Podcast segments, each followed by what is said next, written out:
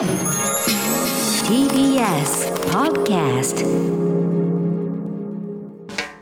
発信型ニュースプロジェクト。荻上チキ。セッション。日銀今日から金融政策決定会合日銀は今日から2日間の日程で金融政策を決める会合を開催していて長期金利の上限を0.25%から0.5%程度に拡大した先月に続き金融緩和策を修正するのか市場が注目しています。一方今日の債券市場では長期金利が一時0.505%をつけ3営業日連続で日銀が上限とする0.5%を上回りました。日銀が再び金融緩和の修正を迫られるのではないかという思惑から国債が売られ長期金利への上昇圧力が続いています。日銀は昨日までに1ヶ月として最多の17兆円規模の国債を買い入れていて日銀と投機筋との攻防が続いています。中国の去年の GDP は前年比で3.0%の増加。政府が掲げた目標を大きく下回る。中国国家統計局が発表した去年1年間の GDP 国内総生産の実質成長率は物価変動の影響を除いた実質ベースでおととしと比べてプラス3.0%でした。新型コロナウイルスの流行が本格的に始まった2020年以来の低成長にとどまっていて政府が目標に掲げた5.5%前後を大きく下回る結果となりました。中国では去年上海市など各地でロックダウンが実施され経済活動が断続的に停滞しゼロコロナ政策の撤廃後に起きた急激な感染拡大により1年を通して消費や投資が低迷したことが大きく影響した形となりました。では、えー、経済関係のニュース続きました、はいはい、エコノミストの蔡真澄さんにお話を伺います。蔡、はい、さんこんにちは。こんにちは。よろしくお願いします。よろしくお願いします。お願いします。さて今日から、えー、金融政策の決定会合が開かれるんですが、あのこの会合というのはそもそもどういったものなんでしょうか？はい。まあ、これは私たちの生活に非常に身近な金利、この金利のですね行方を決めているのが日本銀行であり、それに対して、まあ、意思決定のですねするのが金融政策決定会合となります。うん、なので、今日から2日間の日程で行われる今回の金融政策決定会合で、10年もの国債金利、いわゆるその長期金利と言われるものがもっと金利が上昇することを認めるのか、それともそうじゃないのかっていうのが、今、非常に注目されているというところですね。うんその金利を上げるのか、政策を修正するというこの可能性についてはいかがでしょうか？はい、これですね、あの非常に興味深いことが今起きていまして、うん、マーケットに参加しているような投資家は、明日ちょっと日本銀行は金融政策の方向性を修正してくるだろうと考える人、非常に増えているんですね。はい、で一方でこう、株式市場であるとか債券市場といったマーケットとはちょっと違う畑違いのところにいるエコノミストであるとか、そういったアナリストの方々は、うん、いや、今の現時点ではまだ修正はしないだろうというですね見方が出てきていまして、はい、市場、まあ、世の中全体でもですねコンセンサスが取れてない、とにかくわからないというような、そういう状況になってきてますね。うん。もしこれ、金利を上げるとした場合と、まあ、据え置きとした場合、その場合にはどういった影響が出てきますか？あの金利をですね金利がもっと上がることを認めるという方向性に金融政策を修正するとなれば私の予想としては一旦明日は株式市場が全体的に売られる一方で、はい、金利が上昇すれば、まあ、貸し出し金利で利ざやが取れるという思惑から銀行株であるとか金融関連株が大きく上昇するというそういう動きになってくるのかなと思っています。でさらには円高方向にも触れやすくなるんではないか、まあ、そんな動きが予想されるかと思ってます。はい、据え置きですとそれらが起きないまあ、現状のままということになるわけですか？そうですねもしも修正しないって話になってくると、まあ、現状のままになる可能性は十分あるとは思うんですが、はい、ただ、修正しないのか、修正するのかっていうその予想がですね本当にこう周りであるとか、コンセンサス、まあ、データを見ていても、本当に半々なので、うん修正しないとなったとしても、やはり波乱ということで、円安、円高どちらか、どちらかの方向にですね大きく触れる可能性があるのかなと、とにかく、まあ、動きが読めないという状況ですね。うん、なるほど。また、日銀の国債の買い入れの継続、こちらについてはいかがでしょうか？はい、もうこれは短期的には今できているかもしれないけれども、やはり長期的に見ると、かなり無理筋だなという、そういう動きになってきているかと思います。はい。というのもですね、長期金利っていうのは、そもそもまあ経済学の教科書の中では、需要と供給で決まるものであり、中央銀行が操作できるものではないよっていうのがですね、今までのセオリーだったんですね。うん。なので、こう中央銀行が長期金利を操作するっていうのは、日本銀行以外は、こう世界の中央銀行も行っていないという状況になっています。ええで今、その操作をするために日本銀行はこう17兆円超えるですね国債を買い入れして、まさに1月の国債買い入れの合計金額はもう現時点で12月分を超えようとする、そういう動きになってきてるってことを考えても、うんこれ以上の国債買い入れは、やはり厳しいんではないか、長期金利を抑え込むっていうことをですね政策目標とするのも、ちょっと厳しさが増してるのかなと思っています。なるほど。一方でその分、例えば財政出動の、まあ、自由度を確保する政府が、例えば財政を支出するなどして、まあ、景気に対する影響を与えるかどうか、この点はいかがでしょうか？はい、あの金融政策がですね長期金利に対してのコントロールっていうのが非常に難しくなるっていうとまさにおっしゃられる通り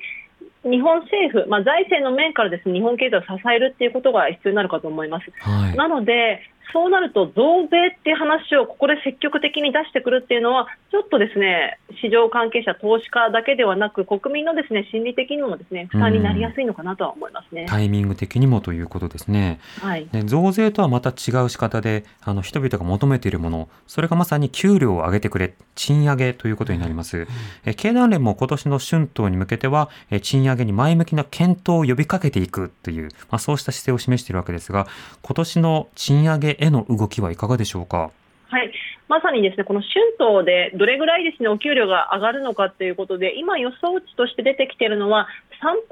3%弱なんじゃないか、そのあたりで上昇してくるんじゃないかという、そういう予想が出てきています。でこの春闘で賃金がもしも3%弱上昇するっていうと、まあ、これ、どれぐらいの幅かというと、まあ、過去20年間、これほどまでにですね1年間で賃金が上がったことがないので、本当にやっとお給料が上がる兆しが出てくるっていう数字になるんですが、うんただ一方で物価は3%以上上昇してきているので、はい実質的なお給料っていう意味では、まだ物足りないっていう、そういう動きにはなるのかなと思っています。そうですね。なんか可能なら5%程度、あの賃金が上がれば嬉しいなと思うんですが、これあの、あの、経団連関連の企業がこうやって賃上げをするとなる一方で、例えば中小企業などの賃上げというものにつながっていくものなんでしょうか？そうですね日本のですね中小企業であるとかが、まあ、どういうビジネス形態をしているかっていうですね実は、まあ、アンケート調査であるとか研究っていうのがあるんですが日本の場合、非常に大企業から受託している企業が受託している中小企業が多いっていうことが指摘されています。うん。なので大企業がお給料を上げるっていうのは本当にですねありがたいことなんですが、はいプラス大企業が中小企業に対しての支払い額であるとかそういったものに対してもっと増えるよっていうですねそういう動きがないと中小企業自体もですねお給料を上げるっていうことが難しいんじゃないかなと、まあ、プラス中小企業自体も生産性上げるっていうような話が出てこないと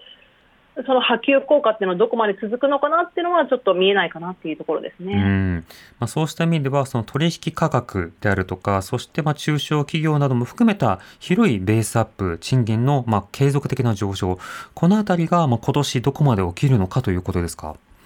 そうですまさに本当におっしゃる通りだと思います。うんなので、大企業に関しては、まさに去年の冬のボーナスであるとか、そして賃金のところもですね、まあ、上昇の兆し出てるよっていうことなんですが、この10年間、やはり波及効果っていうところでは、中小企業に対しての波及効果っていうところでは、物足りなさがずっと残っていたところなので、うん果たしてそこがどう出てくるか、まあ今年やっと火がついてくれるのかっていうのを注目したいですね。そうですね。何せあの多くのね、あの方、多分大企業の賃上げの話されても、自分の企業のところには関係ないんじゃないかっていうほど不信感、非常にこれ強いと思うんですよね。はい。では、蔡さん、あの、中国の経済についてもお話を伺いたいんですが、中国経済 GDP 前年比3%の増加、えかつての中国の5%以上の、まあ、あの、経済成長率から見ると下がるような状況になってますが、この中国経済についてはいかがでしょうか？はい、これまさにですねもうあの市場予想通りかなというところですね。うん。というのもですね去年あの習近平氏がですねもう一度再任するって言ったときに中国が GDP の発表をですねちょっと遅らせるっていう話が出てたんですね。ええはいでそのあたりからどうやら中国の GDP かなり悪いんじゃないか。まあ、さまさに中国政府が目標にしている5%以上の経済成長っていうのはもう難しいんじゃないかっていうことがですね、うんまあ噂されていたので、やはり蓋を開けてみたらその通りかというですね動きになっていたかと思います。うん。で、じゃあ、それほどショッキングなことじゃないかとですね割り切っていいかっていうのはですねあ非常に難しいところではあるんですが、はい。まあ、これだけですね中国経済が弱まってしまった背景にはゼロコロナ政策っていうのが影響しているわけなんですけれども、うん。そのゼロコロナ政策に関しては中国政府、今、もう解除しているという、そういう解除しているというですね見方ができるので、ええなので、まあ今年の中国経済に関しては、反動というのも大きく影響して回復するのかなとは思っています。うん、これ中国経済あの長期的に見ればだんだん高度経済成長ではなくて安定成長期それからだんだん低成長期にはもう向かっていくフェーズになっていくんでしょうか？そうですね、まあ、低成長がですねいつから始まるのかっていうのは難しいところなんですが、い。実はその中国の GDP のニュースが出たのと同時に、中国が61年ぶりに人口が減少したと、うん。まあ、2022年の世界最多から陥落かっていうことがですね報道されているので、はい。いよいよ人口減少時代になってきたってことを考えると、うん。まあ、中国経済がもうとにかく世界を推し支えていたっていうですねフェーズから徐々に変わってくる可能性はあります。うん、当然人口規模だけでね経済成長率変わるわけではないもののその人口の構成が変わることに対して、まあ、経済構造がどうケアできるのか中国が新しい政治ターゲットに向き合う必要が出てくるわけですね。そうなんです、うん、おっしゃる通りで、まさに人口のその減少だけ、うんぬんだけではなく、そその中身っていうのを見てみると、急速な高齢化っていうのがですね、今、出てきてるわけなので、そうすると、中国自体の生産性も落ちるんではないかとなると、世界に対しての影響力っていうところも、ちょっと定かではないよねっていう感じです。はい。また中国、あの人口移動を今加速させていまして、ゼロコロナからの離脱というものが、まあ、いろいろな、まあ、観光、えそれからビジネス、それを動かしていくのではないか。一方でコロナ感染がより拡大することによって、また様々な混乱が起きるのではないかというようなことは世界中のリスクとしてはもともとあります。このあたりどう注目されてますか？はいそうなんですよねあの本当にゼロコロナ政策を取ってくれていて、中国からこうコロナのですねところの影響っていうのが、まあ、低下するコロナの影響が低下するっていう話になれば、それはそれでプラスの面はあると思うんですが、そうなると中国経済が停滞し、世界のですねこう物流網が安定しなくなるっていうところで、世界経済にマイナスになるかもしれない。でも一方で、ゼロコロナ政策を解除して、今、これから春節っていうところで、中国の方々が世界中に旅行してくれるっていうのは、インバウンドであるとか、まあ、旅行関連、いろんな産業にプラスになるところはあるんだけれども、うん。果たして世界経済にそれはどういう影響なのかっていうところで、本当にそれぞれメリット、デメリットがあるっていうところなので、今のところ、あの非常に判断が難しいと思っています。ただ、うん中国経済のですねこの鏡といえる上海総合指数っていう株式市場の指数を見てみると、はい。現状ではそのコロナ前のほどまでですねその株価は戻ってきてはいないんですが今、急速に右肩上がり株価が戻りつつあるんですね。うんなので、この動きを見ても、中国経済、やっと今年は復活するんではないかっていう、ですねその復活のところに対して、まあ、ポジティブに見ようという動きが今、加速しているのかなとは思っています。うん。わかりました。サイさんありがとうございました。ありがとうございましたあ。りがとうございました。ここで株価と為替の動きお伝えしておきます。今日の東京株式市場日経平均株価は昨日に比べ316円ほど高い26,138円68銭で取引を終えました。一方、東京外国為替市場円相場午後4時現在1ドル128円92銭から93銭で取引されています。はい。エコノミストの蔡真澄さんにお話を伺いました。荻上チキ